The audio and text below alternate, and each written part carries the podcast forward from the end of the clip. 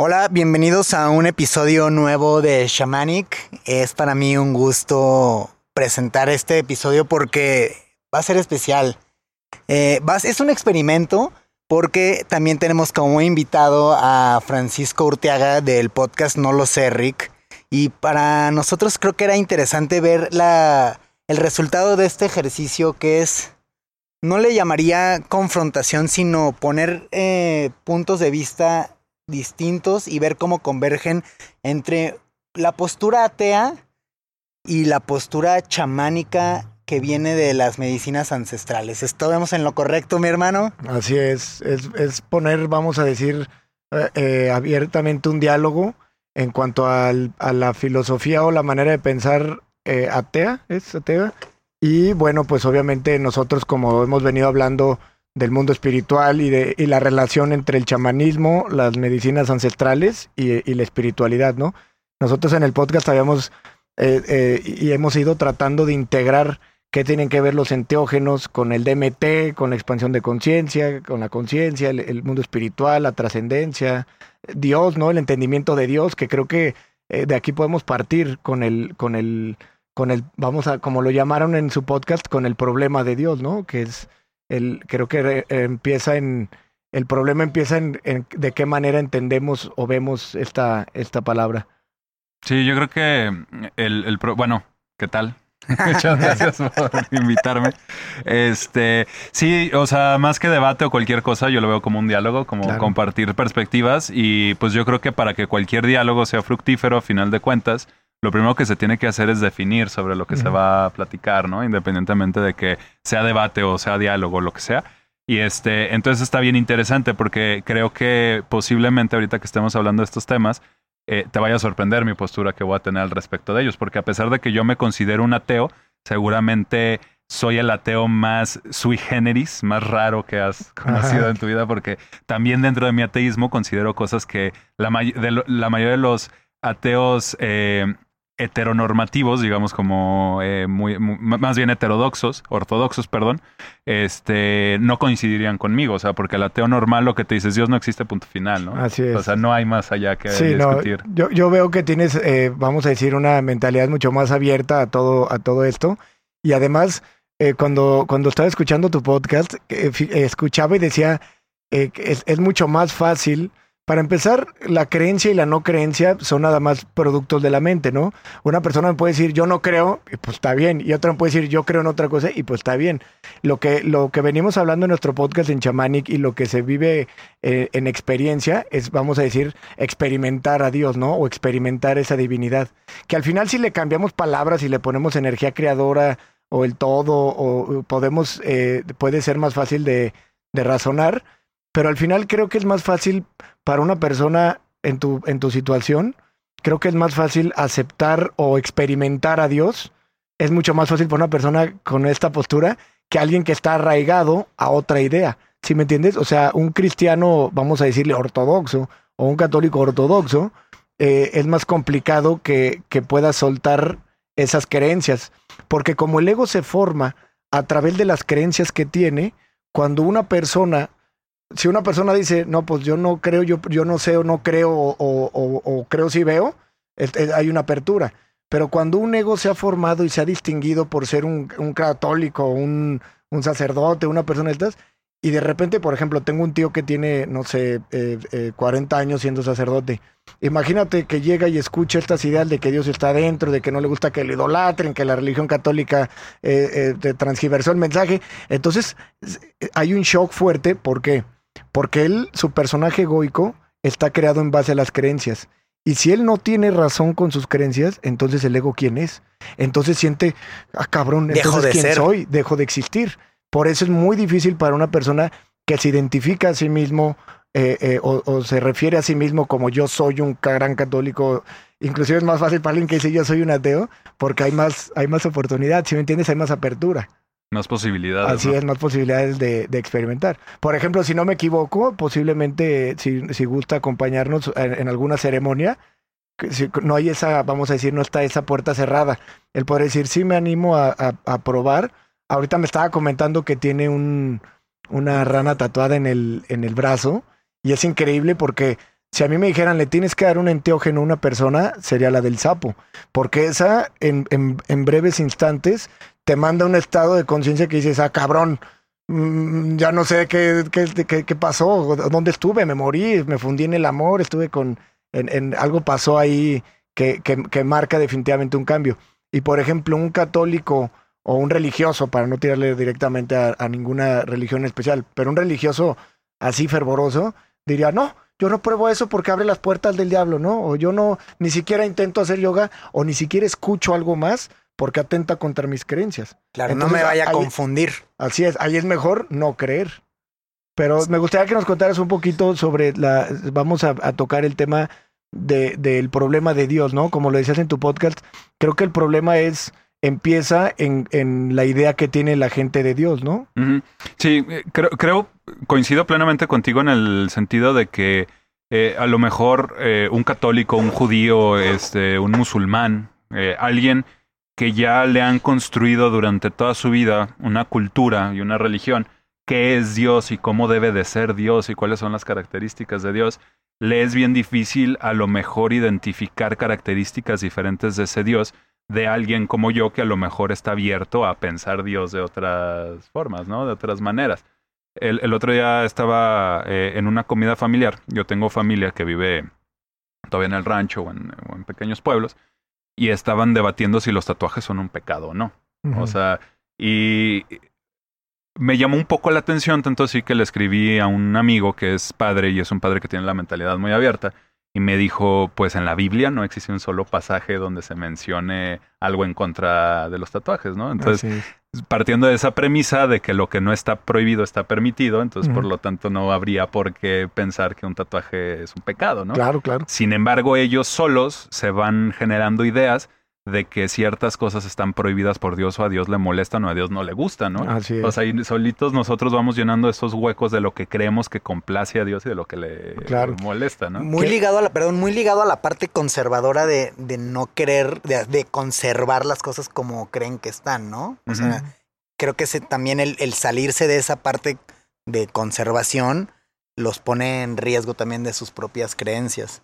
Sí, claro, pero te digo, definitivamente eso es porque en el, en el libro, en el Cabalión, que es, habla de los principios herméticos que nos, que nos dejan los primeros o los grandes iniciados, eh, ellos tienen una definición del todo muy similar a una que mencionabas en tu podcast de, de, de este Dios como un todo, como que estamos en él. Uh -huh. Ahorita me gustaría que dijeras esa definición que, que, que escuché.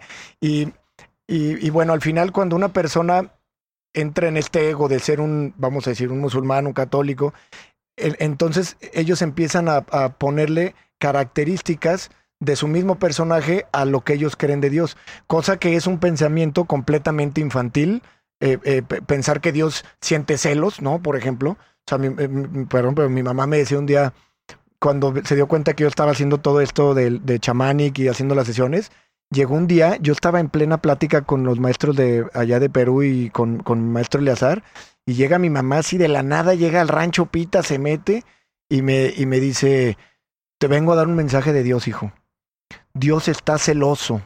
No veneres a las plantas porque Dios es celoso. Y, y, y, digo, ¿cómo puedes creer que Dios va a ser celoso?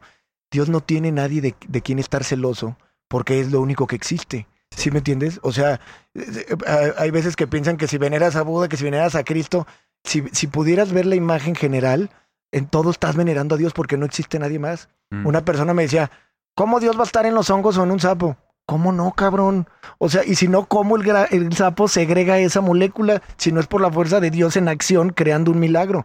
El problema es que la gente está tan inconsciente que cerraron sus ojos y no ven el milagro de la vida y que tienen a Dios enfrente, o sea, lo tienes aquí, porque la misma molécula del aire que respiras tiene que estar en un espacio para poderse para poderse manifestar. Güey. Sí, como si debiera, de, debiera ser un dios antropomorfo, ¿no? Mm. Solamente, o sea, con, con, con el similar a un hombre. Y, mm. y, no es eso. Exactamente. Y es que incluso dentro de la filosofía eh, monoteísta, por no mencionar mm. de una por una todas las creencias religiosas que hay, una de las características principales de Dios es la omnipresencia, es decir. Dios se encuentra en todas partes, ¿no? Y entonces, el hecho de que tu mamá te haya dicho, perdón, que hablé sin conocerla, pero el hecho de que tu mamá eh, te haya dicho, oye, eh, no puedes venerar a las plantas, este, tienes que venerar a Dios, pues es desconocer las mismas características que su propia religión le ha otorgado a Exactamente, Dios, es ¿no? que no, no, no, no hay, no, hay un, no hay un verdadero entendimiento. Y un día llega y me dice, porque bueno, yo tuve un cambio y dejo muy claro, yo tengo un pasado muy oscuro, porque luego mucha gente dice, Marico Benjamín, ay no, si es, eh, yo lo conozco y es así, así, así. Número uno, no puedes conocer una persona porque todos los días evoluciona una persona. Una persona que despierta es una nueva persona al día siguiente. Entonces, eh, eh, mi mamá vio este cambio tan, tan, tan drástico que tuve en mi, en mi, o sea, imagínate, ¿no? De estar haciendo eh, eh, eh, una vida de alcoholismo y de perdición, a profetizar el amor y a vender la casa y a comprar un rancho y a hacer todo esto. Entonces, mi mamá, pues muy contenta por este cambio, pero aún así, en un conflicto grande con sus ideas, llega un día y me dice, tú no tuviste tu cambio gracias a las plantas, ni a la ayahuasca, ni, al- ni a nada de eso. Tu cambio fue gracias a Dios. Sí, a través de las plantas. O sea, si fue Dios a través de las plantas, mamá. ¿Qué querías? ¿Que bajara un viejito con la barba de Dumbledore y con una chancla y me dijera, vale, cabrón, agarra el rollo? Sí, sí, sí. O mi mamá quería que a mí me convirtiera el padre Fidel un día escuchándolo ahí en el confesionario. Nada más porque no se hicieron conforme a sus ideas y a sus creencias. Y ese es un pensamiento sumamente egoico y, y- y- y característico de estas personas que se limitan a identificarse con una religión. ¿Sí me entiendes que para mí el ver una persona diciendo yo soy esto o yo soy esto es el ser magnífico, maravilloso, omnipresente y divino que eres realmente, limitándose a ser, decir yo soy contador, yo soy esto, yo soy esto. Tú eres el gran todo, hermano, solo que no lo has visto.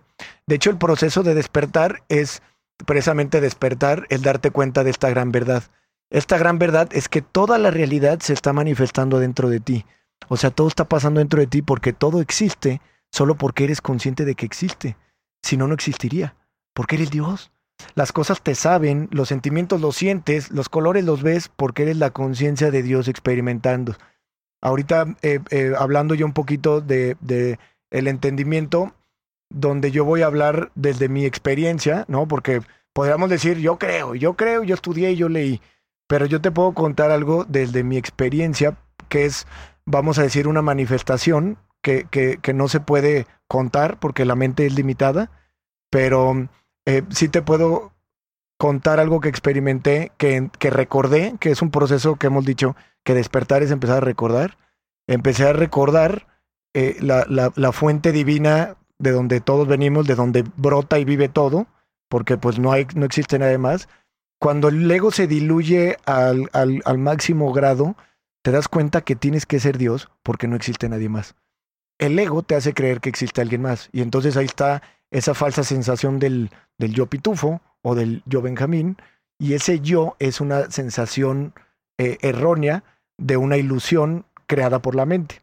Pero realmente quien está experimentando todo esto es la conciencia. Yo escuchaba que por ahí decían, ay, ¿por qué, por qué, por qué permiten las, las situaciones dolorosas o trágicas? Esta misma conciencia experimenta todas las probabilidades a través de los cuerpos álmicos. En esta dimensión las experimenta de forma dual. Por eso tenemos izquierda, derecha, femenino, masculino. Y en ese parámetro de, de, de dualidad, todas las probabilidades que existen. Porque la conciencia no podría dimensionar una cosa sin la otra. Tú no podrías saber lo que es frío si no conocieras lo caliente. Son, es la misma cosa, solo que en diferente, En diferente medida. Pero es lo mismo. O sea, el bien y el mal es lo mismo, solo que en diferente medida. ¿Sí me entiendes? Y es la manera en la que la conciencia está experimentando todas las probabilidades. Eh, Escuchaba en tu podcast que decía este chavo que a él no le gustaba eh, la idea de pensar que había un Dios juzgándonos. Por supuesto que no, eso sería completamente incongruente e ilógico pensar que hay un Dios diciendo, dándote libre albedrío para que la cagues y después te juzgue y te castigue por lo que hiciste. Hay una ley universal que nos enseña el Kibalión, que es la ley del karma, y esa ley es una ley que rige, que mismo lo dijo Newton también, ¿no? Y Físico es a cada acción corresponde una reacción de la misma fuerza y en sentido opuesto. Entonces, eso es una prueba, ¿no? O sea, si tú obras mal, se te pudre el tamal. Y entonces, no necesitas que alguien te juzgue. Tú mismo le vas tanteando el agua a los camotes, cabrón, ¿no? Cuando Sí. uno la anda cagando y anda haciendo mamadas, el universo le pone eh, tropiezos. Y cuando uno empieza a actuar como le gusta que lo traten, entonces empieza a recibir lo mismo por, por cuestiones kármicas. ¿A ti- eh, ¿Tú crees en, en el karma? Sí, 100%. Ya. Ah, y, y- y puedo eh, dar testimonio y experiencias del, del karma como una ley universal donde a toda acción equivale una reacción. O le podríamos llamar ley de causa y efecto. Sí, sí. Digo, de, de todo lo que estás diciendo, o sea, todo me cuadra y todo estoy hasta cierto grado de acuerdo, excepto en la parte del karma. Sí, claro. Porque claro, si te pones a estudiar la historia, luego te das cuenta que los más hijos de puta son a los que mejor les va claro. al final del día, ¿no? O incluso creo que en este momento histórico en el que estamos viviendo, parece ser que el sistema predominante de producción, el capitalismo, Claro, claro. premia a los hijos de la verga, ¿no? Sí, claro, o claro. sea, claro. entre más hijo de la chingada seas, entre más pasado de lanza seas, entre más chingues al prójimo, parece que mejor te va, ¿no? Claro. Y entonces yo no, yo no creo en esa balanza como universal del bien y el mal y como una justicia, Como una justicia. universal. Ajá. O sea, porque a final de cuentas estamos viviendo en momentos históricos y materiales, ¿no? Claro. O sea, y, el, y, el, y vivimos en un momento material. O sea, ahora más que nunca el- el- Sí. el- la materia es muy importante y me refiero a la materia económica Claro, eh, claro. específicamente, ¿no? Sí. O sea, y estamos viviendo en un mundo donde habemos 8 mil millones de personas y casi el 80% de esos 8 mil millones de personas viven en pobreza, ¿no? Sí, claro. Entonces eso es algo que tampoco se puede ignorar, No, ¿no? no ignoraríamos eso. Sí, definitivamente. ah, Digo, aquí hay que entender la ley del karma. Habría que entenderla eh, eh, eh, muy profundamente y, y ver las diversas leyes dentro de la ley de causa y efecto. Eh, por ejemplo, tú te llevarías tu karma o tu consecuencia de algo que haces bueno o malo, justo o injusto, tú te lo llevarías a tu siguiente vida. Porque muchas veces eh, eh, no te alcanza esta vida para pagar. Por ejemplo, a Hitler no le, no le alcanzó la vida para pagar, su, no le ni a Pablo Escobar, por ejemplo. ¿Sí me entiendes? Y durante su vida, pues estuvieron en el trono. Y dirías claramente, pues qué injusto. Hay veces que la ley del karma sí es inmediata. O sea, yo eh, he escuchado testimonios en este camino donde alguien le robó el cambio a la del Oxxo y saliendo le chingaron la defensa o alguna cosa así. Y al final, nuevamente, pues son, eh, son leyes que nos han eh, dejado eh, Buda con sus palabras, Cristo con las de él, Cristo, y, y cuando hablo de Cristo me refiero a Cristo, el gran maestro espiritual que fue. Hay que, desente- hay que desentender la idea de Cristo, el, el que idolatran los católicos. Cristo en la cruz. Hay que, hay que El entender. Cristo sufriendo, ¿no? Exactamente, hay que entender que Cristo, yo no tengo ninguna cruz en ningún lado, porque digo, ¿por qué lo van a recordar sufriendo? Si fue un gran meditador, él encontró los estados de liberación y de expansión de conciencia a través de una disciplina, eh, eh, de, de una disciplina eh, eh, maravillosa en cuanto a, a su manera de, de ayunar, a su manera de meditar, encontrando una quietud mental, silencio adentro del silencio, y fue un hombre tan calmado, tan amoroso, que ¿por qué lo recordarías por un evento que duró, si acaso, unas horas, ¿no? ¿Sí me? Porque, porque la iglesia, eh, en orden para manipular eh, y mover a las masas, porque como lo comentabas en tu podcast, que nosotros también lo comentamos, la iglesia surge cuando hay una necesidad de control, ¿no? Del Y imperio romano, y, y surge a través de, de un emperador eh, lleno de celo y, y con, y con, y con la, la base y la estructura en cuanto a controlar. Es que o sea. simbólicamente la imagen de una persona sufriendo en en la cruz, pues es súper poderosa. Súper poderosa. ¿Y, Y- y por qué? Porque te lo hacen, te culpan a ti, ¿no? Sí, sí, sí. Por tu culpa, por tu culpa, por tu gran culpa. Y la culpa, al ser una, una, una, eh, un sentimiento de tan baja vibración, te vuelve vulnerable. Sí. Entonces ya tienes la Obediente. culpa y te pido el diezmo, ¿cómo no me lo vas a dar, Mm, hermano? Porque vamos a salvar, salvar a la humanidad con claro. esto, ¿no? Y además tú estás, tú sientes la culpa de que por tu culpa murió en la cruz. Y luego llega el padre y te dice, por tu culpa se murió, mira cómo está, cabrón. Y ahora deja. Y quiero que entiendan, la iglesia en sus principios era eso, era cobro, era, era negocio, Control era, político. era control político y, y económico. Y lo sigue haciendo, ¿no? Todavía, ahorita ya hay una revolución ahí. Mira, lo, lo único, vamos a decir que yo siempre voy a decir, todo fue perfecto y tenía que ser así, que gracias a la iglesia Jesús es un maestro tan conocido. Y si la gente siguiera su ejemplo, pues sí, sí, sí, sí habría un verdadero cambio, que ese era el propósito de Cristo. Por eso le decían maestro. Él le lavaba los pies a los pobres y nunca se mostró como alguien superior. La gente le decía maestro porque era un maestro espiritual que les enseñaba ayurveda y meditación. Nuevamente, tanto el yoga como, como el budismo son religiones o vamos a decir prácticas espirituales donde puedes experimentar eh, eh, esta, esta gran verdad de tu realización con Dios, ¿no? Más allá de una creencia mental, el budismo y el, y el, y el hinduismo y el yoga te llevan a lo mismo, a llevar eh, ciertos hábitos donde, donde la mente llega a cesar a un punto donde al cesar la mente, la conciencia se expande. Eso lo vamos a provocar con el, con el sapo. Sí, es practica esto y luego dime qué sentiste, cómo te sentiste. Por eso dicen que, que son eh, corrientes que ya llevan mucho tiempo, pero que hoy son muy vigentes.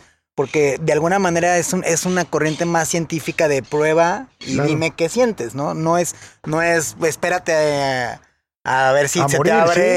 el Espérate, reino de los cielos. Claro no, que aquí no, es- mismo tienes que sentirte bien. Y es poner en práctica ese, ese tipo de disciplinas que son sobre todo la meditación. La meditación lo que hace es empezar a calmar el ruido mental y una vez que la, mien- que la mente se, se aquieta, la conciencia surge. Por eso la Biblia dice, aquietaos y sabed que soy Dios. De hecho, hay varias, hay varias eh, frases que, que si se entendieran desde un punto de vista universal se darían cuenta del verdadero mensaje. Cristo dijo, mirad, el reino de los cielos está dentro de vosotros. Él dijo que él era el hijo de Dios, pero nunca dijo que era el único. Y la iglesia también dice que nosotros también somos hijos, pero, pero Cristo es el consentido y nosotros los bastardos o qué pedo. Sí, sí. Todo el que, el que se reconozca a sí mismo después de la ilusión del yo, reconoce que, que eres Dios, güey. Y creador y creación son uno. Eh, de- decían también, creo que en el podcast dijo esta señora, a Dios, Dios no nos necesita. ¿Qué es un creador sin su creación? Un creador que no tiene creación no es creador. Claro que nos necesita. El vínculo es unilateral y amoroso de creador y creación. Creador y creación son uno porque un creador no es nada sin su creación. Un danzante que no danza no es danzante. Un pintor sin su pintura no es pintor. Entonces, un creador que no crea deja de ser creador.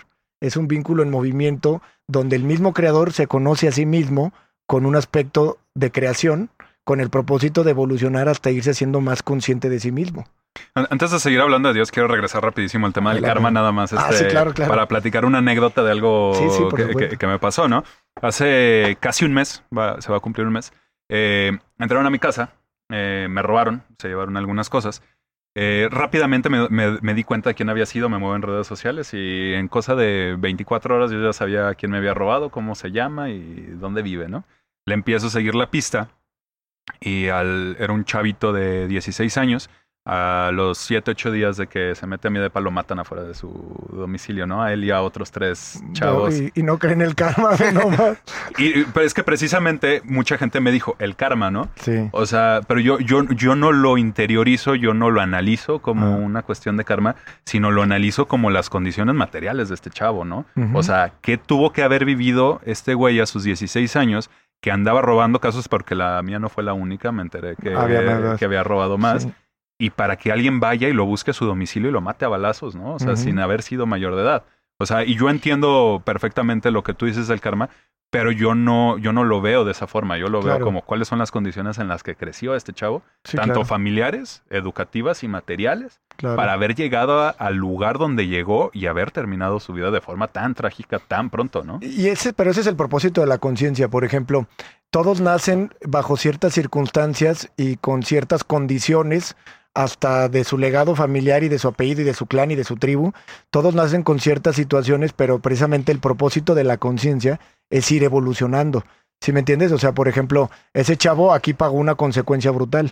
Ahora también quien lo haya matado también generó ese karma. Y así van las almas vida tras vida evolucionando, eh, cada vez haciéndose más conscientes. Y por ejemplo, en el tema de los asesinatos, te voy a contar nuevamente una experiencia que tuvimos, ¿no?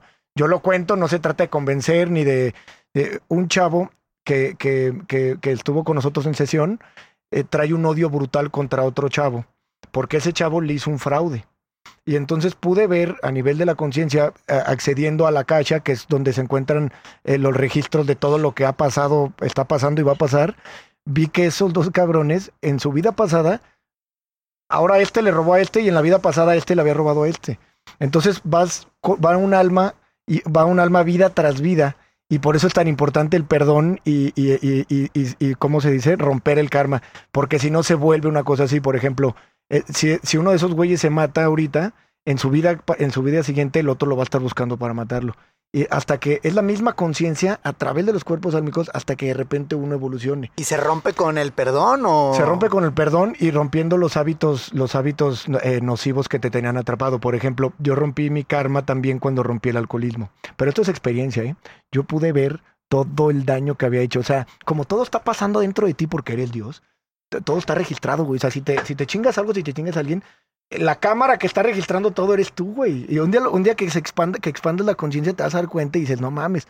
Yo pude ver cosas, güey, como hasta la ofensa que le hice a una vez a un mesero. Pude sentir cómo su pecho se doblaba de la humillación y yo lo pude sentir, porque como somos uno, en ese momento que estaba haciendo conciencia. Ahora, sin importar, por ejemplo, San Pablo mató mucha gente y sin importar cuántas cosas has hecho, cuando Cristo dice arrepiéntete, solo Él despierta, cabrón. Solo Él date cuenta, deja de acumular karma para que, para que evites más sufrimiento y seguir en este ciclo del samsara.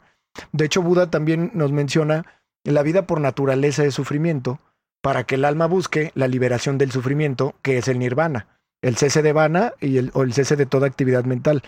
Si no, no tendría ninguna lógica que, que, este, que este mundo sea por naturaleza sufrimiento, güey. Porque mucha gente, porque ya se acostumbraron a vivir en un estado de, eh, eh, eh, ya se acostumbraron, no se dan cuenta que sufren. Yo a veces le digo a las personas, ay, pero entonces, pero yo no sufro.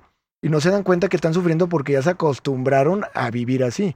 Pero yo te prometo, la experiencia que se vive en los estados de samadhi, la dicha que se alcanza, la liberación cuando alcanzas un estado de conciencia de estos, que liberas todo y que te fundes en un éxtasis donde tú eres el éxtasis, la experiencia, el experimentado y lo experimentador, esos estados cabrones, que es lo que llaman samadhi, reino de los cielos y nirvana, eso es una dicha inmesurable que no se compara con nada lo que puedes vivir en este mundo, inclusive tener hijos, ni tener abundancia, esas son cosas duales, ¿no?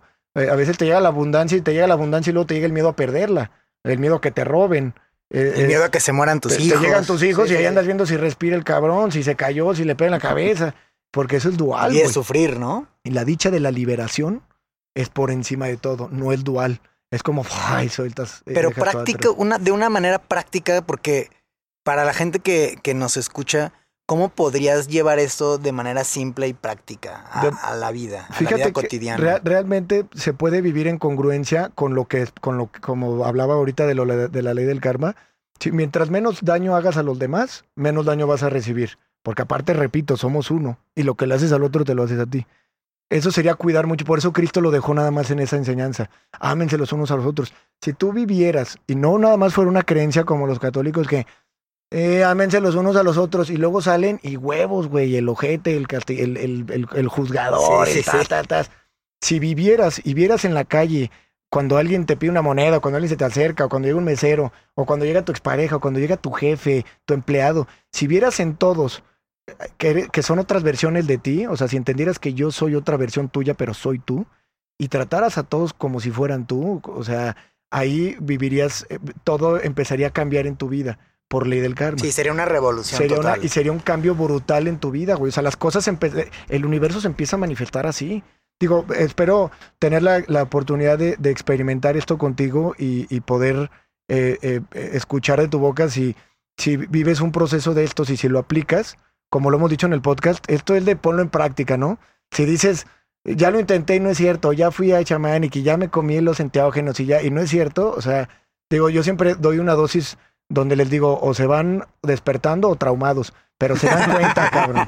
Oye, Sí. yo te quiero preguntar, eh, ¿tú Adelante, crees que alguien en este lado del hemisferio pueda llegar al nirvana? O sea, en el- al, al nirvana budista, porque, a, ver, como yo lo entiendo, a lo mejor no lo Sí, entiendo sí. bien, como yo lo entiendo, el nirvana es el cese del deseo, ¿no? El cese del deseo. Eh, y en esta parte del, del- del planeta nos han criado con base en el deseo. Sí, Es- claro. Hasta las teorías psicológicas, todas, todas, absolutamente todas, todas las corrientes psicológicas que hay en el mundo, están basadas en el deseo. sí, claro. o sea, porque no podemos separarnos nosotros del deseo. Así es. ¿Me Es- explico? Entonces, ¿cómo puede alguien, una persona como tú o como yo, que nos criaron desde el segundo en el que nacimos, para desear? Sí, claro. Entonces, ¿cómo te puedes despegar de ese deseo? Ah, mira, el, el- el deseo es una característica del ego, porque es ilusión. El proceso del nirvana es el mismo que del despertar, solo que el nirvana es cuando ya te quedaste despierto. Vamos a decir el nirvana es la iluminación o el samadhi o el reino de los cielos que llamaba Cristo. Es, el mismo estado de conciencia en diferentes palabras según el maestro espiritual. Eckhart Tolle eh, le llama la- el Nightman o la iluminación. Eckhart Tolle, que es un maestro espiritual reciente que tiene una increíble serie de técnicas y de enseñanzas que te pueden llevar a llegar a la iluminación, al verdadero despertar y permanecer despierto a través de la autoobservación y de la meditación sin recurrir a los enteógenos. Eckhart fue el maestro de Jim Carrey, quien es 100% eh, un, una persona que ha alcanzado eh, ese estado de conciencia, ¿no? A mí me gusta llamarle el estado consciente porque cuando le llamas iluminación, al ego de la gente le gusta, ¿no? Y entonces ese ego que buscaba riqueza ahora dice, ahora quiero ser un Buda, quiero ser un iluminado. Pero vamos a llamarle el estado, ese estado consciente. ¿Cómo llegas a ese estado? La única manera de llegar a ese estado es haciendo consciente que ese estado es una naturaleza del ego. Y así como nos enseña Eckhart, ir desmantelando la ilusión del ego a través de la observación, porque el mismo deseo es una ilusión. El deseo, el ser humano es adicto a desear, no a tener. ¿sí? La gente compra por comprar y luego compran cosas que ni saben dónde las dejaron. Y luego compran una camioneta y al poquito tiempo ya les valió madre. Porque Porque si ya lo tienen, ya no lo desean porque ya lo tienen. Y entonces el deseo, que es una eh, característica del ego, se proyecta hacia el futuro, hacia algo hacia algo nuevo que quiero tener, hacia algo nuevo que, que, que, que, me hace falta. Como para darle un cierto propósito a la vida. A la vida egoica, porque como es ilusoria, el ego necesita, necesita asegurar su supervivencia a, a, través de esa proyección del futuro. Cuando una persona está verdaderamente despierta, se da cuenta que no necesita nada, o sea, necesitas las necesidades fisiológicas, que es la comida y el techo, que, que todo lo demás va a llegar sin importar si lo sufres o no, y que al desear algo tú te pones en un estado de carencia. Como dije alguna vez, dije, es más rico el que necesita menos que el que tiene más. Ahora y repito, yo nunca le he dicho a nadie que no trabaje. Pero si tú trabajas desde un punto donde dices, cabrón, ya no necesito nada porque ya tengo todo. Si tú estás en un punto donde no mames, si tengo que pagar esta camioneta y tengo que... Estás en un estado de carencia que provoca frustración. Esa frase que dijiste es de Séneca, un ¿Cuál? filósofo ah, romano. Sí, sí, sí, claro. Dice, pobre no es el que tiene poco, sino el que necesita mucho. Así es. Y, hubo otro, que tú que sabes más de filósofos, hubo otro que dijo, me encanta ir a los mercados de la gente para ver todas las cosas que no necesito. Y uno de ellos fue maestro de Marco Aurelio, quien también fue un gran iluminado. Porque Marco Aurelio llegó y le, iba, le, iba, le, dijo que le iba a cumplir cualquier deseo y estaba este filósofo, no recuerdo quién. Debe de haber sido Seneca también. Y estaba sentado así y, Marco Aurelio le tapó, el, se puso enfrente y le dijo, pídeme lo que quieras y te lo daré y le dijo que te quites porque me estás tapando ah, el sol. No, pero e, esa historia es Diógenes, o sea, el filósofo es Diógenes y el personaje fue Alejandro Magno. Ah, y dicen, dicen que sí es cierto, pues, o sea, porque Alejandro Magno lo educa Aristóteles. Entonces, cuando ya estaba Alejandro Magno con, con Aristóteles, le dice a Aristóteles, a ver, además de tú, de ti, que Aristóteles, digamos que era un, el gran iluminado de ese momento por supuesto, histórico. Por supuesto, y Platón también fue un gran iluminado. Pero me refiero a que era un gran genio no solo, digamos, en la parte filosófica, sino que también era eh, matemático, era matemático, era ingeniero, físico, eh, hacía estrategias de guerra. Einstein era un iluminado. Tesla Tesla dijo, todos somos un solo ser y lo único que nos separa son los egos. Mm. Ahorita quiero hablar también un poquito de lo de Einstein porque yo creo que te va a gustar mucho una frase que, dijo Einstein, va en, este sentido de, lo que estamos diciendo. Este, y entonces Aristóteles le dice a, Alejandro Magno, le dice, eh, pues el único gran filósofo en este momento pues, es, Diógenes, ¿no? Y buscan a Diógenes, Diógenes no tenía casa, vivía en la calle, vivía en un tonel eh, de hecho, el Chavo del Ocho está un poco basado como en el ah, personaje de, Diógenes. Y este, él, él, se masturbaba en la calle, o sea, y lo hacía enfrente de la gente, ¿no? o sea, como para perturbarlos. Porque él decía que éramos animales y que teníamos que vivir como animales, ¿no? Este, y lo encuentran echado tomando el sol. Y llega Alejandro Magno y le dice: ¿Tú eres Diógenes? Sí, yo soy Diógenes le dice, necesito que me ayudes, te voy a dar lo que tú quieras si me ayudas. O lo único que quieres es que te quitas porque me tapas el, sol. Y lo que la reflexión que hacía es, imagínate qué persona tan llena, porque si te pones en los zapatos, que no usaba zapatos, pero si te pones en ese lugar, qué tan satisfecho realizado estaba que no necesitaba nada. Ahora, eh, todo el mundo me discute, ¿no? Oye, que pues, yo, trabajo, o sea, tengo, una, tengo un negocio y, y, y, y no rechazo la abundancia, y, pero lo que quiero que la gente entienda es que no, te, no tiene nada que ver. ¿Sí me entiendes? O sea, estar despierto es que no te afecte. ¿Sí me entiendes? Tú no puedes hacer nada si se viene una crisis, si de repente te... Cuando normalmente, no mames, ¿y cómo vamos a sacar? Pues todo va a ser, de todos modos, va a ser como tenga que ser. Tú haces lo mejor que puedes. ¿Sí? Tú haces lo mejor que puedes de, de todas maneras. Y listo. Si tú haces lo mejor que puedes, ya no hay una resistencia que provoca el sufrimiento porque hay aceptación yo hice lo mejor que pude. Oye, que el cliente se enojó, que no.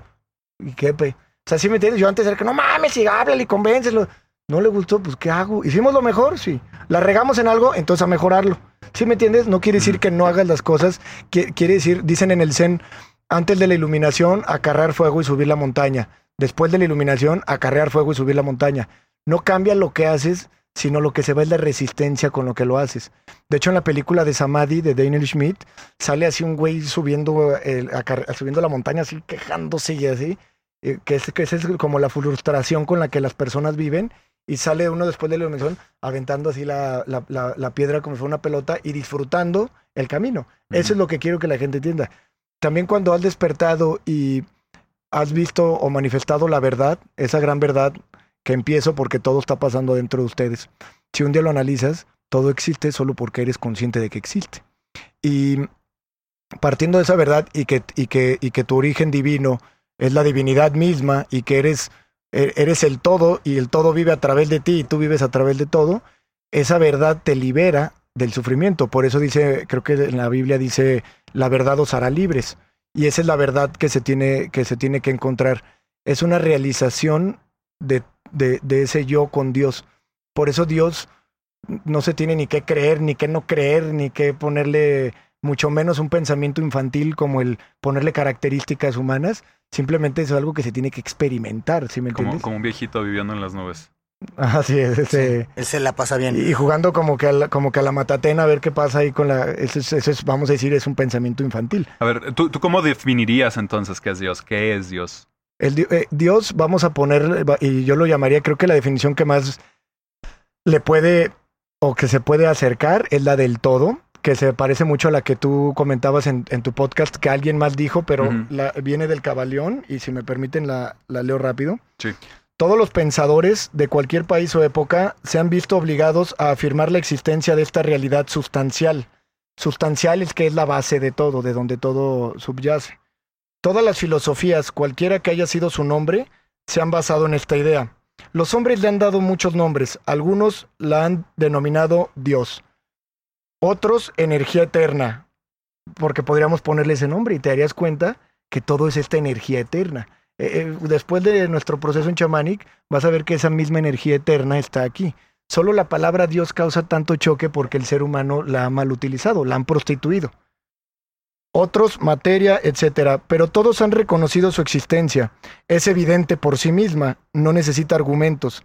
En estas lecciones hemos seguido el ejemplo de algunos de los más grandes pensadores del mundo, antiguos y modernos, los maestros herméticos, y hemos denominado a ese poder que se oculta tras todas las manifestaciones, a esa realidad sustancial, por su nombre hermético de todo cuyo término nos parece es el más amplio de lo que nos puede emplear el hombre. Aceptamos y enseñamos las teorías de los grandes pensadores herméticos como también las de esas almas iluminadas que han ascendido a planos superiores de existencia. Unos y otros afirman que la naturaleza íntima del todo es incognoscible, y esto debe de ser así efectivamente, pues nadie, excepto el todo mismo, puede comprender su propia naturaleza y su propio ser. Los hermetistas creen y enseñan que el todo en sí mismo es y debe ser incognoscible. Consideran las teorías y especulaciones de los teólogos y metafísicos respecto a la naturaleza íntima del todo simples esfuerzos infantiles de mentes mortales para comprender el secreto del infinito. Pero todos esos esfuerzos han fracasado siempre y seguirán fracasando debido a la naturaleza misma de la tarea. El que especula sobre ello se encuentra perdido en un laberinto de pensamientos sin salida, y si persiste en su intento acaba por perder toda capacidad para razonar sanamente hasta llegar a parecerle imposible la vida. Se encontraría en una situación parecida a la de la ardilla, que en la jaula se pone a girar y girar en su rueda, sin moverse del mismo sitio, tan prisionera como antes de haber comenzado. Y aún mucho más presuntuosos son esos que tratan de atribuirle al todo la personalidad, las cualidades, las propiedades y las características y los atributos de ellos mismos. Como si el todo tuviera las emociones, los sentimientos y las características de los humanos y llegan incluso a atribuirle cualidades negativas como los celos, la susceptibilidad a la alabanza y a la oración, el deseo de que se le ofrende y se le adore, y todo eso que nos ha legado como herencia de los primeros días de la infancia de la humanidad, que nos ha llegado como herencia de los primeros días de la infancia de la humanidad. Tales ideas no le sirven en absoluto al hombre desarrollado, quien acaba por dejarlas a un lado. Creemos que es nuestro deber indicar que hacemos una distinción entre la filosofía y la metafísica, Religión significa para nosotros la realización intuitiva de la existencia del todo y la relación entre uno mismo y él. Mientras que la teología representa para nosotros el esfuerzo o los esfuerzos que hace el hombre para atribuirle, para atribuirle las propiedades, cualidades, personalidad, características, etc. Me voy a brincar un poquito y voy a dejar aquí estos puntos. El todo debe ser todo lo que realmente es. Nada puede existir fuera del todo, o de lo contrario el todo no sería tal. El todo debe ser infinito porque nada puede existir que lo defina, lo limite o le ponga restricciones. Tiene que ser infinito en el tiempo, eterno, haber existido siempre, continuamente, pues nada puede haberlo creado jamás, y algo no puede nunca surgir de nada. Además, si alguna vez no hubiera sido, aunque solo fuera por un instante, no podría ser. Debe existir por siempre porque nada hay que pueda destruirlo, y jamás puede dejar de ser ni siquiera por un solo momento, porque algo nunca puede convertirse en nada. Entonces, creo que... ¿Este, ¿Este, libro de qué cultura es o quién lo escribió? Hermes Trismegisto. Eh, ¿De qué año es? No sé, lo puedes ver. A ver. Buena eh, pregunta. está chido. Entonces, eh, tu definición de Dios sería similar a esto. O sea, para ti Dios es el todo. El todo. Lo podríamos definir como el todo o la realidad sustancial que de, de, donde todo sale. Y en mi experiencia, yo lo contaría en palabras menos o más, vamos a decir, mundanas. Es una gran conciencia, es un gran pensamiento y ese gran pensamiento se experimenta a sí mismo a través de los cuerpos álmicos y experimenta todas las probabilidades en todas las dimensiones, en todos los tiempos y espacios. ¿Tú, ¿Ubicas tú las pirámides de Egipto? Sí, claro. E, ese pedo, ¿sabes? ¿sabes qué significa la, pirámide? Pues algo, eran centros de iniciación, ¿no? Son, eh, eh, en resumidas cuentas, son eh, tumbas. Ajá. Los egipcios fueron los primeros cabrones en decir o en creer que en el momento en que nos morimos, nuestro espíritu, o sea, que hay algo, llamémosle metafísico, más allá de lo ah, físico, que, que, habita dentro de nuestro cuerpo.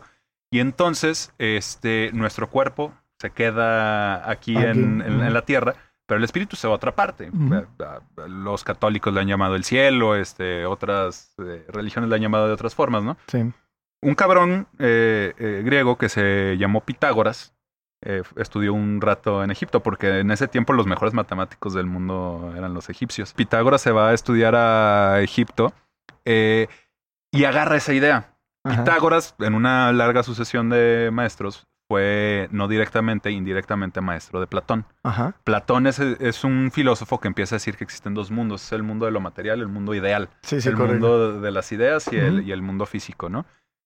¿Quién crees que fue el filósofo en el que las religiones se basaron para generar sus filosofías. En, Platón. Sí, o claro. Sea, toda la religión está basada en la filosofía platónica y a su vez la filosofía platónica está basada en Pitágoras y Pitágoras, está basada en los, egipcios. De hecho, sí, los egipcios son, vamos a decir, los que inician o los iniciadores de las religiones. Yo digo, no, no me la, no la recuerdo detalle, pero tengo, un, tengo conocimiento de, de, de cómo empieza todo también con Zote el Atlante Hermes Trismegisto era Zote el Atlante, que es quien escribió este mm. libro. Por eso están aquí estas, estas figuras egipcias. Pero al final, por, por la, o sea, por experiencia, por, porque cuando, cuando se vive ese despertar, que se vive esa expansión de conciencia, lo puedes experimentar, aunque es muy difícil racionalizarlo.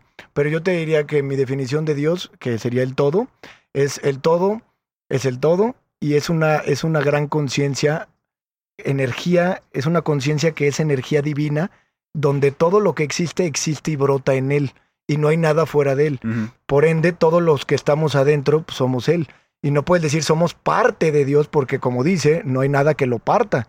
No te puedes partir. Solo precisamente para experimentarse creó a Maya, que es la ilusión del yo.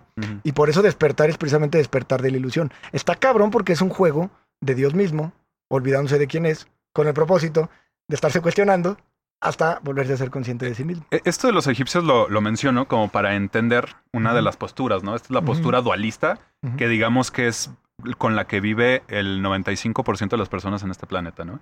El 95% de las personas en el mundo son dualistas. y no, no pueden entender el mundo más allá del dualismo, ¿no? Porque, como tú dices, o sea, siempre parece que hay un bueno y hay un malo, hay un arriba y hay un abajo, hay un frío y hay un caliente, pero resulta que todo esto, a final de cuentas, es una cuestión de perspectiva, ¿no? Claro. ¿Dónde te encuentras tú en ese momento para decir que esto es esto o esto es lo otro? Exactamente.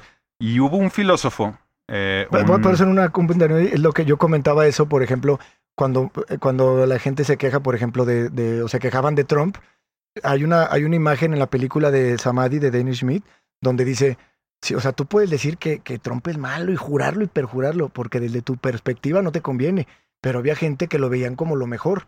Y lo mismo pasa con el peje y lo mismo pasa, si me entiendes? Por eso eh, todo lo que tú todo lo que tú puedas opinar es tu posición, es desde tu perspectiva. Por eso la misma conciencia se observa en todas las perspectivas. Y depende de la cultura donde estés, ¿no? o sea, es, hay- claro. mucha gente no lo entiende, pero somos entes eh, históricos. O sea, es decir, estamos trans- transitando un momento histórico que tiene sus reglas particulares. Y claro. las reglas que nos están a nosotros mandando en este momento de qué es lo que tenemos que ser, qué es lo que tenemos que decir, qué es lo que tenemos que hacer, no son las mismas que la de nuestros padres o nuestros abuelos o hace 500 años o lo que van a hacer en 500 años. Esas reglas sociales y culturales van a modificarse totalmente, ¿no? Y nosotros creemos que entendemos la realidad porque así es la realidad. O sea, nosotros entendemos la realidad como somos, no como es la realidad, ¿no? Así es. Y a lo que quería llegar con esto es que hubo un filósofo holandés que se llamó Spinoza, Baruch Spinoza, y Baruch dijo, a ver, todas esas cosas que dijo Platón son una pendejada, güey. No existe más que una sola materia en el universo. O sea, todo es sustancia. Él le llamó sustancia, ¿no? Sí, sí. Todo es sustancia. Y todos estamos hechos de esa sustancia. Solo hay modalidades de la sustancia. Pero la sustancia es indivisible e infinita. Y es todo lo que hay y todo lo que va a haber, ¿no? En, en- en ese sentido. Él fue, o de él se desprende esta definición, que yo creo que es la que, te, la, la que mencionabas hace ra- rato, que es panteísmo, que todo el universo es Dios, y todo es Dios, y Así todos es. somos parte de Dios. Así es. O sea, pero eh, bueno, eh, Spinoza lo dice que todos somos modalidades de Dios. Así es. Y tiene un libro que se llama La ética comprobada aritmáticamente, una cosa así. Y ahorita que estabas leyendo estas partes del Kibalión, Ah. muchos de, de- de las cosas Ajá. que dicen son muy similares a, lo- a- a- a las cosas que dice Eh, eh, este- Spinoza. Este cabaleón, de hecho, ha de venir de ahí porque este cabaleón es de Hermes Trismegisto, quien fue Zote el Atlante y que, quien dejó los... los o sea, cuenta que son como los primeros grandes eh, iniciados en dejarnos las enseñanzas, donde también se habla de la ley de causa y efecto. Este, ahorita con lo, lo que le estabas diciendo, esta misma sustancia, que, que eh, este, esta energía divina, esta gran conciencia, se conoce a sí misma en diferentes aspectos. Ahorita yo mencionaba, se conoce como creador, se conoce como creación, y creador y creación es la misma, es la misma entidad, conociéndose a sí misma como creación en diferentes e infinitos niveles. O sea, del humano al superhumano, a los arturianos, a los pleiadianos, a los seres de otras dimensiones. O sea, el, planeta Tierra es, es una de una infinidad de probabilidades y de especies que se encuentran en lo impresionantemente infinito que es el, el cosmos, güey. Entonces, que no quiere decir que, que nos haga menos, porque en el espacio-tiempo solo tú estás aquí y solo yo estoy aquí. O sea, somos perspectivas únicas. Que haya una infinidad no quiere demeritar que, que eres esa, esa gran Y divinidad. que al interior también hay infinito, o sea, las células, las moléculas, el Eso es por un principio todo eso hermético. también es indivisible. Por el principio hermético de que como es arriba, es abajo. Como es en lo grande, es en lo chico. Ah, eh, había algo que escuché que dijo tu compañero en el podcast que, me, que dice, pues han hecho varios estudios y nunca se ha encontrado el alma. Y creo que fue un filósofo que le dijeron eso y, respondió, este, sí, ábrale, abra, abre el cuerpo de tu mamá y busca el amor que te tiene, ¿no? O sea, esa, eh, hay una, vamos a decir, un cuerpo eh, sutil, un cuerpo etéreo que no se puede ver, pero sí lo puedes experimentar. En pocos, en pocos años la gente va a empezar a tener sueños lúcidos muy fuertes. Hay gente que ya está empezando ahorita. Y eh, no sé si vieron la película de Doctor Strange. Sí. En ese sueño, quien sale es tu cuerpo etéreo. O sea, hay, hay, hay formas de experimentar la conciencia donde puedes estar soñando y volando y sentir que estás volando.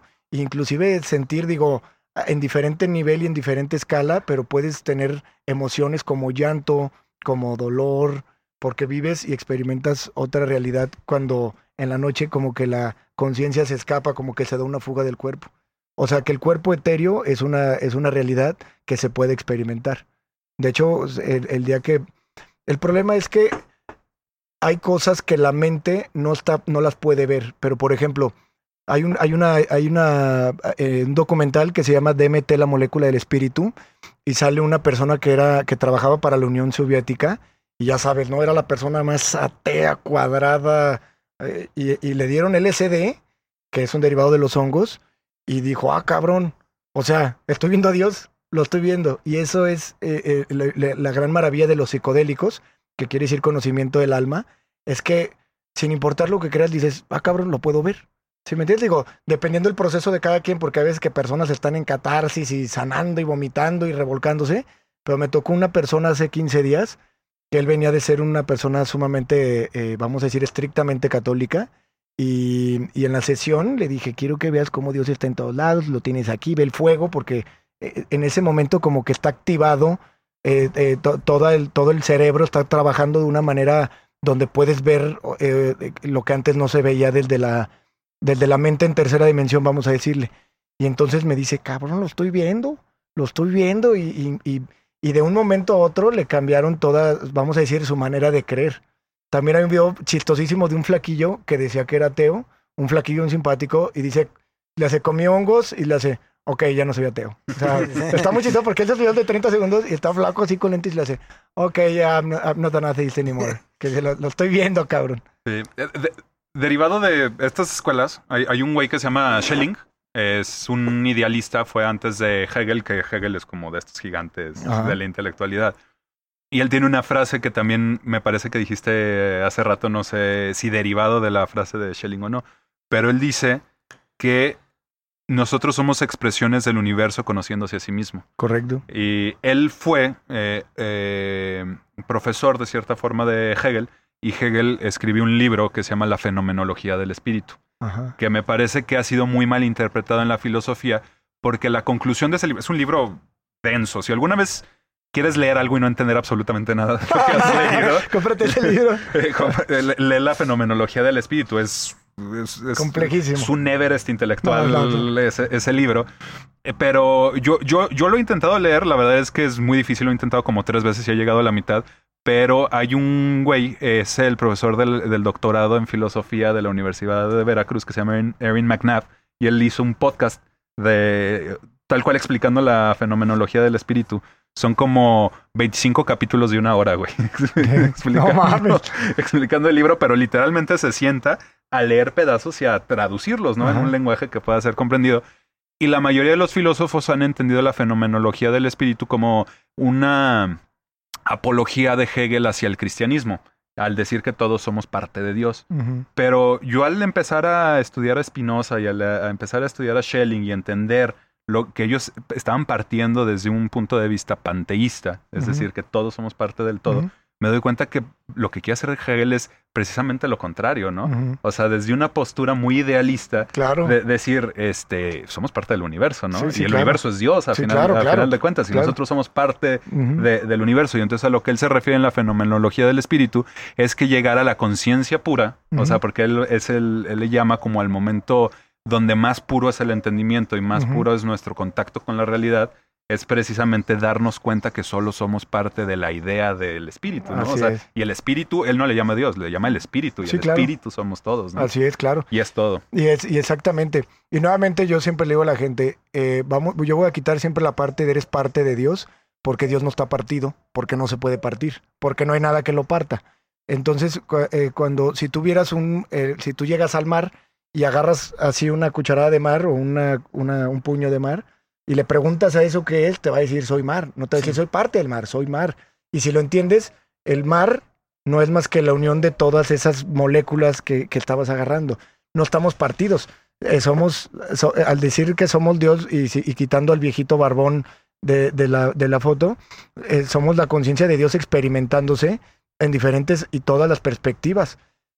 Pero la parte es el todo, porque es una unidad orgánica indivisible. Entonces la parte es el todo.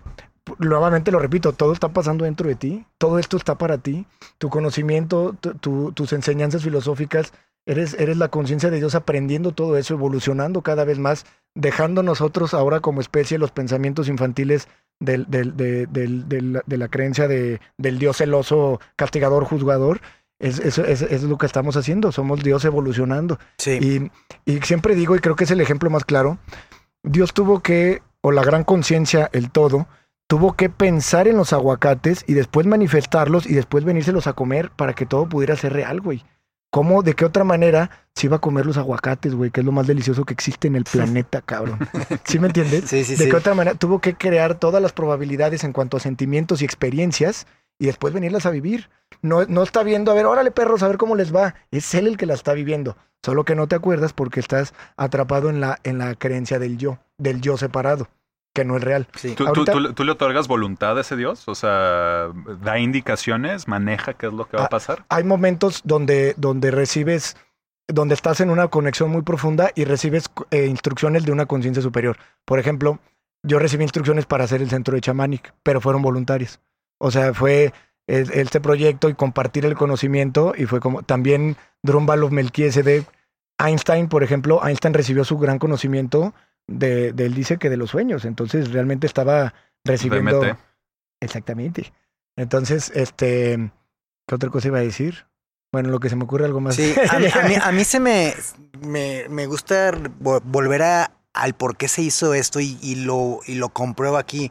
Porque tanto en Ay, los no opuestos como de hacerlo desde Shamanic o de no lo sé, Rick, finalmente lo que están haciendo ambos es cuestiónate, no te quedes con las, las primeras verdades que estás recibiendo. Claro. hay más allá, ve más allá.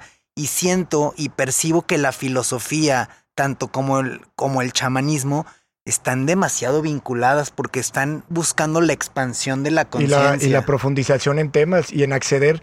Créeme que todo gran filósofo busca entrar en más conocimiento, a diferencia de una persona que se cierra en alguna creencia, entonces se cerró las puertas y se limitó. ¿Sí me entiendes? Y una persona eh, eh, por, por la vía filosófica o por cualquier otro método que se cuestiona, es más, yo siempre he dicho, no me crean cabrones, vayan Sí. y conozcan y experimenten. Y Buda dijo lo mismo, dijo, no me crean porque la creencia es un producto de la mente, Ex- hazlo y experimentalo.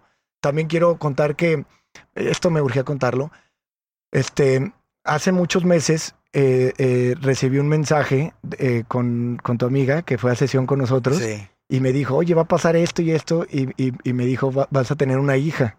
Y quiero contar que la semana pasada me acabo de enterar que voy a tener una hija, güey. O sea, entonces yo, si había alguna duda de que los mensajes que recibías eran acá, o sea, si yo, si había alguna duda, como dijo mi maestro Eleazar, ¿cómo se sabe que lo que se experimenta ahí no fue una ilusión y sino una visión? Y es por lo que puedes manifestar en, en este mundo físico. Como por ejemplo cuando tuve la visión de Chamanic, yo te juro que dibujé el rancho en diciembre y lo encontré en abril, güey. O sea, lo estuve buscando durante meses y ya llegué, tenemos un año y medio con él o, o vamos para dos, creo que un año y medio y quiero que van cómo hemos construido todo tan rápido porque ya sabía exactamente aquí va el centro de ceremonias, aquí va esto, porque lo pude, lo, lo, eh, lo pude ver. Como sabemos, el tiempo es relativo. Si no es absoluto, quiere decir que el tiempo en alguna dimensión no existe. La conciencia, todo lo que hizo fue tenerlo en un pensamiento y luego acomodarlo. Pero hay una manera de acceder a la caja y poder ver tanto eventos futuros como pasados. Por ejemplo, eh, Nostradamus y Baba Vanga, eh, los, los grandes adivinos que tuvo la historia, era gente que podía acceder a este conocimiento. Por eso profetizaron las Torres Gemelas, el nacimiento de Hitler, etcétera, etcétera. Eh, regresando un poquito a Einstein. Sí, vamos, me ah, encanta. cuando, Lo amo. a Einstein, cuando le preguntan que si él cree en Dios, es- esta frase es muy famosa. No sé si, has- si sabes qué fue lo que contestó Ah, Einstein. No, a ver. Einstein, en vez de contestar, sí, no, soy católico, soy judío, que él nace siendo Ajá, judío, eso nace en una familia judía, él contestó, yo creo en el Dios de Spinoza. ¿Y te acuerdas lo que Ah, sí, sí, sí. acabamos de, De mencionar, claro, o sea, claro. a lo que se refiere Einstein es que él, pues, él es panteísta, ¿no? O sea, él- claro. él, se siente parte No, y- del universo. Y, y era, y, y Einstein era un gran iluminado. De hecho, él dijo una vez, la realidad es una ficción, pero una muy persistente, porque él sabía que este mundo físico era, y digo ilusorio, me refiero a, a que es una proyección de lo sustancial, de lo que realmente existe.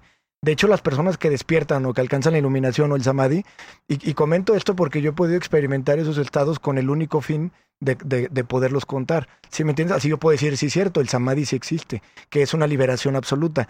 Claro que jamás eh, eh, diría que yo conozco y que he, entrado a los estados de Buda y de Cristo, porque dentro del samadhi, como lo hablamos, hay niveles. Pero esas experiencias de samadhi se pueden vivir eh, a través de la, de la meditación, de la disciplina como el, como, como el yoga y la meditación y con los enteógenos. O sea, lo cabrón es que los enteógenos son aceleradores que te permiten experimentarlo. Este Ram Dass y, y Timothy Leary, los grandes promotores del- de los psicodélicos en los Sí. 70s, eh, fueron a India con un gran gurú que era un Cristo de, de- de- de estos, de estos años, que también ya trascendió, y le dieron eh, hongos. Y, y él dijo, eh, eh, en- se lo llevaron a India, él estaba ahí, dijo, los hongos te permiten entrar en los estados crísticos y, nirvánicos, en los estados de Samadhi. Dijo, te permiten conocer los estados de Cristo, pero no te permiten mantenerte ahí. E, pero dijo, pero está bien para los principiantes.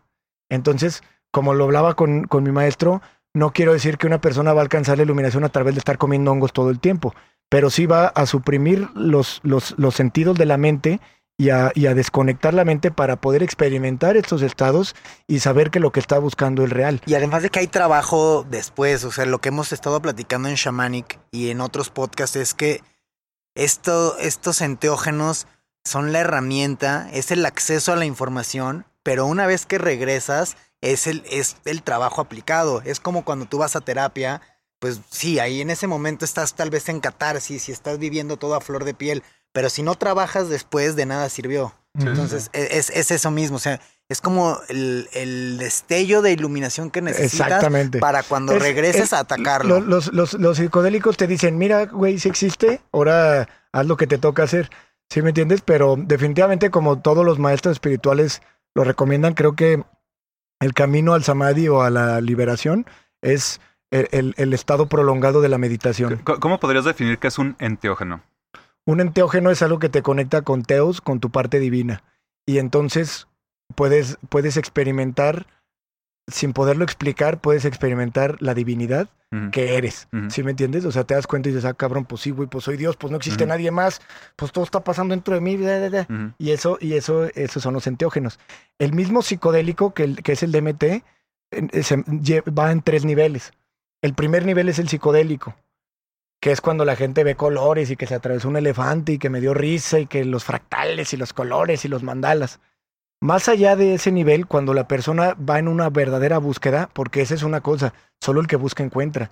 Una persona no puede desmantelar el ego si no se observa a sí mismo. Tiene que, como dijo Cristo, negarse a sí mismo, niégate a ti mismo. Tiene que llegar con una con un reconocimiento de estar dormido y decir, ah, cabrón, estoy dormido, entonces ya puedes empezar a despertar. Desde ese momento empiezas a voltearte a ver y decir quién es el que está observando, quién es el que está observando los pensamientos y los pensamientos están allá. Y ahí es cuando puedes encontrar tu verdadera naturaleza. Ahora, el psicodélico, cuando una persona tiene traumas y, va en búsqueda de sanación, se convierte en medicina ancestral. El mismo DMT ahora pasa a un proceso de purificación corporal y te ponen una catarsis tremenda y se vive vómito, eh, diarrea. A mí me, me, me- volteó la nariz, güey. Haz de cuenta que, que moqué y, y saqué todo el, el humo y todas las pendejadas que traía ya. Y de repente me di cuenta que siempre había estado tapado de aquí, güey. O sea, a la hora que respiraba me sentía volando, cabrón, con la pura respiración porque me entraba el aire directo al coco. Entonces eh, viví también una purga donde mi hígado se regeneró porque pues lo traía irritado echándole vino todos los días. Y también mi hígado aventó una, una, una como bilis amarilla y, y, de repente me sentí de poca madre. Y eso es cuando llegas al nivel de medicina ancestral. Cuando ya la persona ha llevado una o dos ceremonias y, y sigue en su observación y, y vamos a decir su karma se agota, entra el enteógeno y ahí se vive un verdadero despertar y una revelación divina. Y entonces la persona o el individuo reconoce que tiene que ser Dios porque no existe nadie más. Solo existe ese gran ser, esa gran conciencia que se está experimentando a sí misma y que había un producto de la mente que creía que había alguien más. Y al haber alguien más, pues entonces había otro y otro y otro, y entonces empieza la competencia, los celos, el, todos los problemas se derivan de la ilusión del yo, porque es ilusión. Oye, Benjamín, yo creo que te has dado cuenta que en la mayoría de las cosas he estado de acuerdo contigo. Digo, Sí, sí, hay claro. dos o tres cosas con las que Sí, claro, no, he- no he claro, estado de acuerdo. Se me viene a la mente lo del karma y lo de las vidas. O sea, yo no creo que... Ah, de la reencarnación. Yo no creo en la reencarnación ni que hayan vidas pasadas ni Ah, vidas futuras. Creo que estamos aquí ahora y se acabó. Pero quizás en lo que vamos a estar eh, más profundamente en desacuerdo es en lo siguiente. Eh, Yo creo que al, que al consumir este tipo de, de tú le llamas medicinas. Enteógenos en Sí, yo, medicinas yo les digo, yo les digo drogas no de forma peyorativa, ¿no? Ajá, sí, claro. Porque alteran el estado, El estado de la claro. conciencia y por eso les, les llamo drogas, pero no, no, no es nada peyorativo, pues no las, no las estoy denigrando No, no, de, no, de para ninguna nada. Ni, forma. ni hay ofensa, no hay ofensa. Este, yo lo que creo que pasa cuando consumes este tipo de sustancias es que sí se diluye esta parte que en psicología y luego en filosofía se, se le llama la función yoica y es precisamente lo que te da el ego, porque pues todos estamos de acuerdo que existe el ego, claro. pero desde un punto de vista llamémosle psicológico, no necesariamente el ego es algo malo, ¿no? No, es no, una no, función a veces incluso de supervivencia mediante el instinto, ¿no? claro. Esto que me da el decir esto soy yo y aquello de allá no soy yo es la otredad. Esto es Claro. el yo y eso es el otro. Me dota a mí con la capacidad de sobrevivir. Por Porque si fuéramos caminando así por el Serengeti pensando que, todos somos parte del todo, Sí, sí. pues llega un pinche tigre y te traga la chingada y Claro. te mueres, ¿no? No, güey? claro. Y podrías, y, y si no fuera por el ego, podrías experimentar tu, tu, tu existencia siendo una figura geométrica o, o un pedazo de pasto o una piedra. Sí. Que hay una planta que te puede hacer eso, pero está muy cabrona. Pero bueno, La salvia, ¿no? la salvia. Que me voy a, a la Sierra Mazateca con un maestro de la salvia. Pero lo que voy, yo no me refiero a, a, eh, mira, el ego eh, eh, es necesario para experimentarnos como nos experimentamos. El ego está jugando. No es, no es necesario destruir el ego porque no se puede. No puedes, y dice, lo he, leído en, en algunos podcasts, no puedes y no se debe pensar en la destrucción del ego, sino en la destrucción de la idea de yo soy este cuerpo-mente. Siempre, y he mencionado, y creo que ahorita no, no fui muy claro con eso, hay que destruir la, la identificación con la mente. Y entonces la mente o el ego se convierte, vamos a decir, en un aliado porque ya cambia la, la- la- cambia tu relación con el ego. Mientras tú estás identificado con él, el ego es el causante de tu sufrimiento. El ego te hace pedazos porque esa es su función. El ego te hace pedazos para que evoluciones y despiertes. Sí, yo como lo he entendido es la parte, o sea, si lo pones científico, el neocórtex es la, un- la parte que nos caracteriza a los humanos y es la responsable de poder anticipar el futuro, que es lo que decías de ir en el Serengeti. Ah, bueno, ya aprendí que si voy en la pradera, me come el tigre. Eh, el anticiparte al futuro es qué voy a hacer para salvarme del tigre. El pedo, que yo le llamo pedo del ego o de, de esta mente, es que hoy, en este momento actual, estamos con la mente pensando todo el tiempo de tigre, tigre, tigre, tigre, tigre, tigre, y, y no eres nada más eso. Entonces, lo que ha- hace desidentificarte, lo que yo he pensado y experimentado es sacarlo, o sea, sacarlo de la jugada y decir, ok, ok, ya entendí que este no soy yo nada más. Exacto. Es nada más una herramienta de mi cerebro para alertarme, pero no tengo que vivir pensando que soy esa Exactamente. Lo que cambia es la identificación con el ego. ¿Sí me entiendes? Sí. La, la- cambia la idea de yo soy este cuerpo-mente a yo soy el todo en este cuerpo. ¿Sí me entiendes? Cambia esa idea y, y a nivel interior es, es completamente una separación. O sea, llegas a estar viendo tu mente y tus pensamientos, que para eso sirven los ejercicios de Eckhart. Y eso fue lo que le pasó a Campa cuando nos, cuando nos contó que a una persona le llegó un despertar con solo escuchar el, el- nuestro podcast y de ahí se fue a escuchar a Eckhart. Y en, en cinco minutos puede una persona ver el- ver- tener su despertar cuando de repente volteas a ver los pensamientos y entonces, si yo estoy viendo los pensamientos, yo no puedo ser los pensamientos porque los estoy observando. Y entonces sale esta, este, entonces, ¿quién soy yo?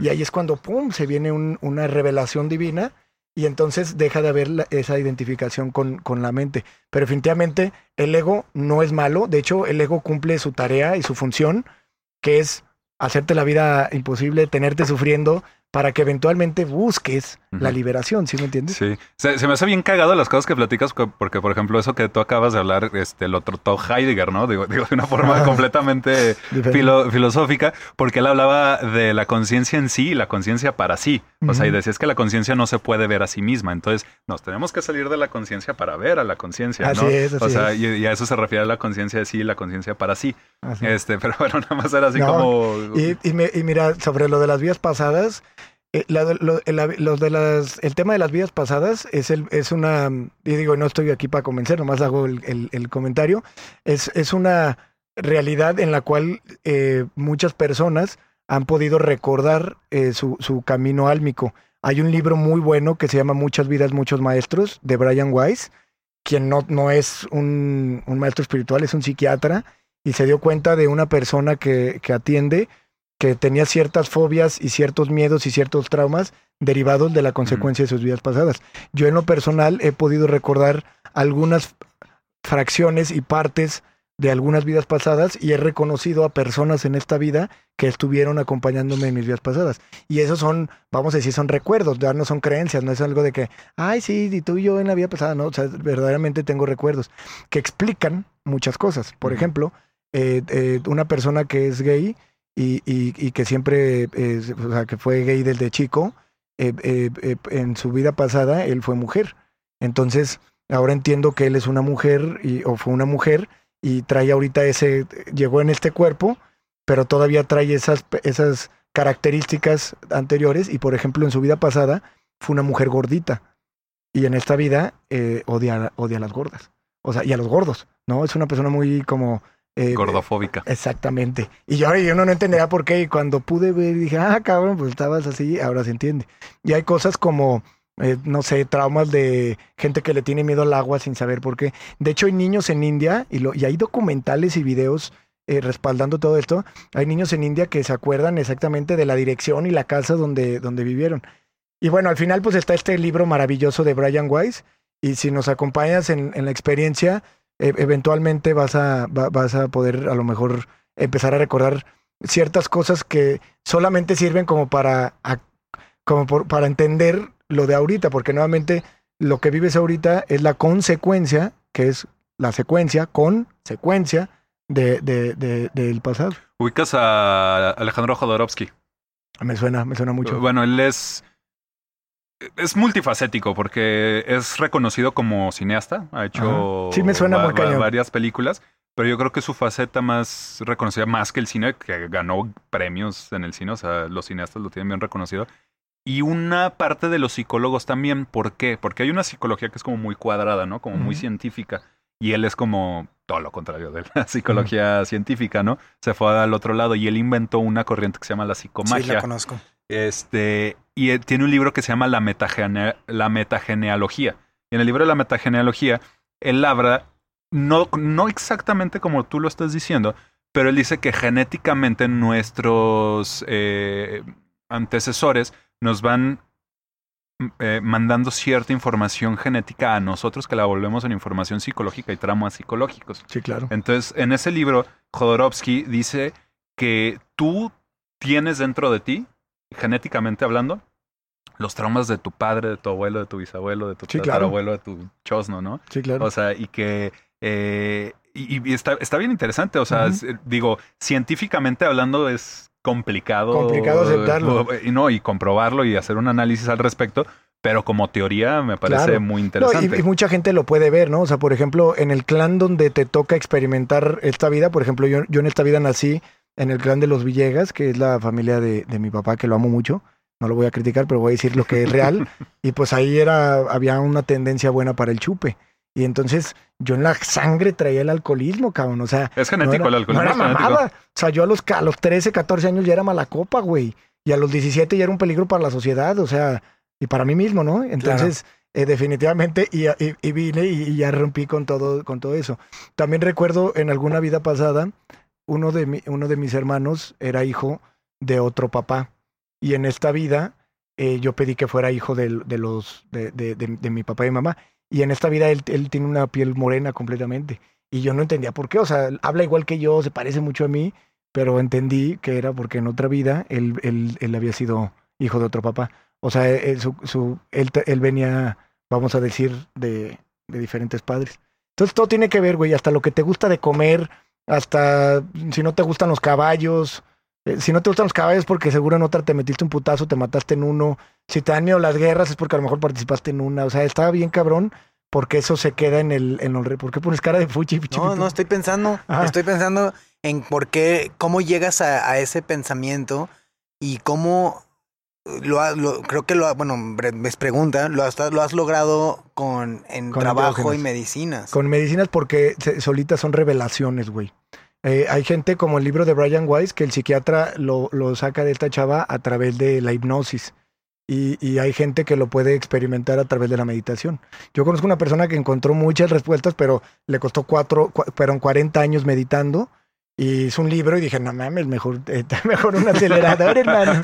Sí, pero Métele bueno. nitro. Sí, pero bueno, pues eh, yo creo que ya cuando ya pasamos de la hora, Una hora quince. pues yo creo que la dejamos aquí y seguimos con otro episodio. Pero, ¿cómo ¿cuál ves? es la propuesta tal cual? La propuesta es que te, te invitamos a Chamanic a hacer una sesión y que nos cuentes tu experiencia eh, eh, sin interés de, de haber una razón o una no razón, pero sí de que experimentes, vamos a decir, eh, eh, eh, a nivel de la conciencia, una, una manifestación de lo etéreo, de lo que no, de lo, de lo sustancial, de lo que, de lo que no es físico, y entonces puedas decir tú cómo lo viste y cómo lo interpretas. Sí, no, yo estoy completamente puesto, pero otra vez yo creo que eh, es bastante diferente mi ateísmo al que tú tenías eh, imaginado, ¿no? O sea, No me imaginé porque yo antes de imaginarme escucho y escuché tus podcasts ajá. Y dije, no mames, este güey está, pero está a dos de ser un de, de- de despertar y de, de- no mames, Es, que yo, yo, yo, me, yo me considero a mí mismo un panteísta también. O sea, Sí, yo- claro, yo, soy un panteísta ateo, pues. sí, o sea, pues no, eso de ateo está ¿por qué? medio... Pero ¿por qué ateo? Porque yo no, yo no creo que el universo tenga conciencia de sí mismo. O sea, yo Ah, creo que nosotros somos la conciencia del universo. Y el universo también es la conciencia, o sea, es la misma conciencia en diferentes aspectos, pero tú analiza algo. Si no puedes ni siquiera levantar un vaso y ponerle agua sin, sin, sin- tener un pensamiento antes, no se podía hacer un, vamos a decir, una arquitectónica tan perfecta y unas leyes tan maravillosas si no hubiera una conciencia, vamos a decir, eh, arquitecta eh, masiva, ¿no? O sea, el, el, el creador tuvo que crear todo en su pensamiento y después manifestarlo. Nuevamente el ejemplo del aguacate. Tuvo que pensar en el aguacate y cómo sabía el aguacate para después crear el, el sentido del sabor y después venírselo a comer, güey. Porque te digo, algo tan sencillo como no puedes, y como es arriba es abajo, no puede moverse algo sin que antes hay un pensamiento. Entonces, todo esto es nada más, haz de cuenta que es un gran pensamiento de la conciencia. La conciencia estaba en este, en este estado donde sabía todo lo que sabía, todas las probabilidades, con un poder ilimitado porque no había nada que lo limitara y sabiendo todo lo que tenía que hacer para, para conocerse. Por eso hay tantos planetas y tantas dimensiones, porque son todas las probabilidades. Solamente aquí viene y lo experimenta a través de cada cuerpo álmico porque es lo que nos cabe, ¿no? O sea, pero es la conciencia es que sí lo me da un chingo de risa porque hay una teoría de un filósofo que se llama Gilles Deleuze que se llama el cuerpo sin órganos y precisamente Ah, habla de, de hecho ese también lo tengo tatuado aquí el cuerpo sin ya órganos. ves, ya estamos del otro lado, mi hermano. Muy bien. No, no, sí, o sea, sí, sí coincido en el 90% de las cosas que dices. Cero ateo. No, pero sí soy, soy Sí, ateo. bueno. Pues creo que lo podemos dejar hasta aquí. Bueno, si no entendieron bien este, eh, el, el final de esto es que Francisco va a, ir a una ceremonia, a Shamanic. de- a Shamanic. ¿De qué? Vamos a hacer el sapo de Sonora definitivamente porque tienes el tatuaje de, de De, la las rana. ranas. Y después en la noche me gustaría que hiciéramos una sesión con hongos para que conectaran todas esas partes que, que, que no, has, que no has conocido aún de, de tu verdadera esencia. Sí. ¿Sale? Sí, la, la neta, lo del, lo del sapo sí me, sí me pone nervioso. O sea, uno, porque sé que es potente. Y dos, porque sé que el DMT es una sustancia dura. El otro es que yo no fumo absolutamente nada y sé que es fumado, ¿no? Entonces, Sí. esas tres cositas me ponen un poco nervioso. Vamos a tener que practicar con un vape o algo porque necesito que sepas dar Ah, no, el- sí se da el golpe. la inhalación. Fu- Fumé casi 10 años tabaco. Ah, bueno, entonces sí sabemos. Sí le Ah, sabe. es que luego hay gente que me dice, oye, voy a ir a hacer el sapo, sí, y llegan y, pero no sé fumar. ¿Qué- qué- ¿Cómo crees? ¿Por qué no me dijiste antes? Bueno, pues es Perfecto. todo mi Pituflies. Bueno, y de- después de esto, ten- yo creo que, bueno, veremos qué sucede, pero Ah. estaría muy interesante y lo hago. ¡Ay, cabrón! Cabrón, están viendo que ando nervioso. Estaría muy interesante. Con la conciencia de Felipe Calderón, güey. Estaría muy interesante vol- volver a, a grabar algo para ver cómo Para fue el contar la experiencia de ¿no? Chamanic. sí. Sí. Después de esto haremos uno que va a ser mi experiencia en Chamanic y aquí acompañándolo y, y más así. Sí, a huevo, me late, me late. sale. No, y sí, y sí es eh, algo de lo que tengo ganas de experimentar, ¿eh? De hecho, este, el hongo lo he probado, el de psilocibina, Ujú. digo, en cantidad de... Bajas. Bajas, pero sí, sí lo, sí lo he experimentado. Nada más he visto como que vibran un poquito Ah, las, las cosas. cosas. Oye, No, Francisco, tú tenías una duda sobre el, el procedimiento, ¿no? Ah, sí, bueno, leí en algunas partes de que eh, esta sustancia que trae el, el- el sapo, que me dijiste que, ¿cómo se llama? Antes de que Primero es bufoteína y... De la bufoteína, pues es la forma en que se defiende el sapo, ¿no? Entonces, yo leí en algunas partes que de forma po- poco ética se le exprime todas las glándulas al sapo y se le deja así suelto en libertad y se le deja indefenso al sapo, básicamente. Ajá. Entonces, no sé si tú tengas como conocimiento de Sí. cómo, se- cómo lo obtiene especialmente. del- Bueno, co- como en todos lados, siempre nosotros, eh, los, los, las- los facilitadores que nos, que nos tra- traen la medicina, eh, tienen, vamos a decir, su propio eh, Código. su propio criadero aparte. Entonces, utilizan la misma, el, el- el- y nunca se lastima, para nada se lastima. O sea, es una granja de sapos. Exactamente, Ya. y para nada se lastima el sapo, ¿eh? Para nada se lastima y, y, y, y como lo digo, o sea, realmente no se lastima y, y es, pues el sapo no la, la hace para nosotros. Hay gente como tu servidor que hemos conocido, cono- que hemos podido conocer el espíritu del, del, del, de la medicina y pues tanto la ayahuasca como los hongos. Es como decir, bueno, arrancas el hongo, pues sí, cabrón, el hongo quiere que te lo comas, el hongo salió hoy para ti. Precisamente estas, este tipo de sustancias eh, son frutos y regalos de la tierra, muy diferente a lo que es matar un animal, ¿no? Porque digo yo, yo que eh, eh, eh, tengo esa, esa filosofía en cuanto a los animales, lo que sí te digo es que el sapo en ningún momento queda ni, ni, moribundo ni lastimado. Es un proceso manual, artesanal y de, y de mucho cuidado. Y esta sustancia después se convierte en 5-MeO-DMT, que es cero tóxica para tu cuerpo. Y eso es bien importante saber, 0% toxicidad, por lo cual los riesgos son nulos de que, de que alguna tragedia suceda. sobredosis. Sí, pa- pasa cuando alguien va, como decíamos, en el acto irresponsable de alguna persona de ir a tomar la medicina sin una preparación o intoxicados, entonces ahí es donde ellos, la irresponsabilidad de la gente cambia las, las circunstancias. En la antigüedad nunca hubo tragedia con los enteógenos, porque para que un chamán te atendiera, te preparaba durante por lo menos uno o dos meses. O sea, y era tenerte ahí como en la película del último chamán, era tenerte ahí en ayuno a puro tecito, hasta que ya casi casi que te soplaban y te rendías. Y ahorita no, ahorita por la facilidad que hay, bueno, en, en esta eh, nueva economía que todo es así, ¿no? Que mandas un Ujú. mensaje, ya te lo tienes que contestar y que todo está eh, tan rápido. Ahorita la gente eh, prepararse cinco días se les hace mucho, cabrón. O sea, ahorita que, que ¿Quién por- tiene el tiempo, no? Sí, ahorita por la saturación de citas, les digo, oye, sí te atiendo, pero el mes que entra. Ah, ¿cómo es que hasta el mes que entra? Ah, cabrón, No que tengo, mañana, pa- no ¿qué te- tengo hasta el próximo mes. Sí, o sea, es increíble porque, por ejemplo, a mí me hicieron esperar, a mí mis primeras sesiones me hicieron esperar eh, meses y, y mi maestro me pidió que, que dietara 31 días.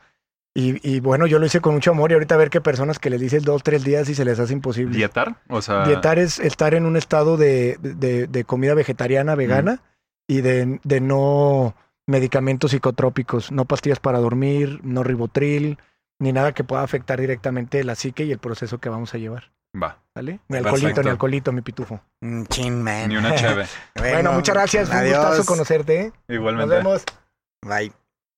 Quedó bueno.